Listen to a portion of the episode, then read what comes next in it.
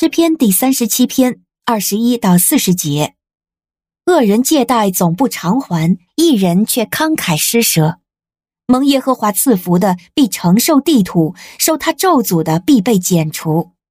人的脚步是耶和华立定的，他的道路也是耶和华喜悦的。他虽然跌跤，却不致扑倒，因为耶和华用手扶持他。我从前年幼，现在年老，从未见过一人被弃，也从未见过他的后裔讨饭。他常常慷慨借给人，他的后裔必定蒙福。应当离恶行善，你就可以永远安居，因为耶和华喜爱公正，也不撇弃他的圣名。他们必永远蒙庇佑，恶人的后裔却必被剪除。一人必承受地土，永远居住在自己的地上。一人的口说出智慧，他的舌头讲论正义。神的律法在他心里，他的脚步必不滑跌。恶人窥伺一人，想要杀死他，耶和华必不把他撇弃在恶人的手中，在审判的时候也不定他的罪。你要等候耶和华，谨守他的道，他必高举你，使你承受地土。恶人被剪除的时候，你必看见。我曾看见强暴的恶人兴旺，像树木在本土茂盛，但他很快就消逝，不再存在了。我寻找他，却找不到。你要细查完全人，观看正直人，因为爱和平的必有后代。犯罪的人必一同灭绝，恶人的后代必被剪除。一人的拯救是由耶和华而来，在患难的时候，他做他们的避难所。耶和华帮助他们，搭救他们，他搭救他们脱离恶人，拯救他们，因为他们投靠他。您现在收听的是天赋爸爸说话网。神所赐的迦南美地是牛奶与蜜之地，上帝的话语比蜜还要甘甜呢。我是优蜜使者永恩，我是蜜蜜，让我们一起在天赋的话语里勇敢探秘，觅得甘蜜，得蜜得利得胜。亲爱的弟兄姐妹，主内平安，我是永恩。今天我们继续在诗篇第三十七篇驻足默想。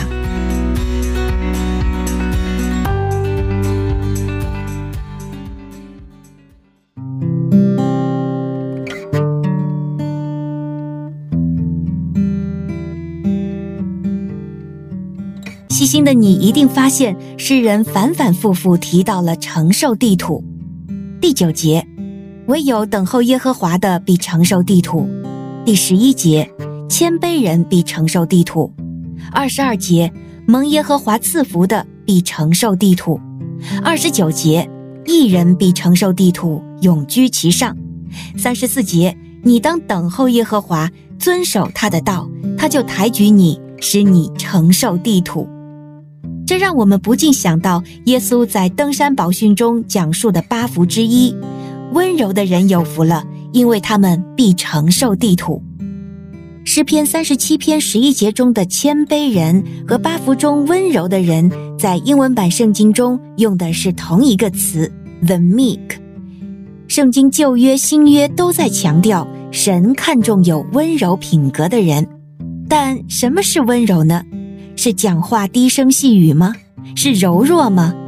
按照这个世界的标准，温柔的人常常没有话语权，容易受欺负。承受地土的应该是那些性格善战、强势的人啊。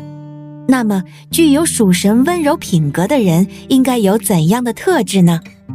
诗篇三十七篇这样说：他们倚靠耶和华，以他的信实为粮。正如在昨天的灵修中，我们反复思想的。温柔的人扎根在对天赋上帝的绝对信任，他们尽心尽力尽意相信神的全能、慈爱和良善。神是帮助我们的，而不是敌对我们的。第五节说，温柔的人将自己的道路交托耶和华，并且倚靠他。交托在希伯来原文中的画面是把自己的事情像大石头一样滚给神。因为不论是挑战、挫折、创伤、人际关系或是重担，温柔的人肯向神承认自己的脆弱有限，面对无解难题时的无奈，但他们相信神的智慧和能力。温柔的人能够把这一切通通滚给神。第九节和三十四节都提到，温柔的人是有耐性等候耶和华的人。他们确信神会在恰当的时候给他们答案，因而能在神安置他们的环境中平静面对风浪，不急不躁地勤劳做工，继续好好生活。温柔的人不为作恶的心怀不平，因为相信神，他们可以止住怒气，离弃愤怒，不为自己伸冤，默然等候神的公义。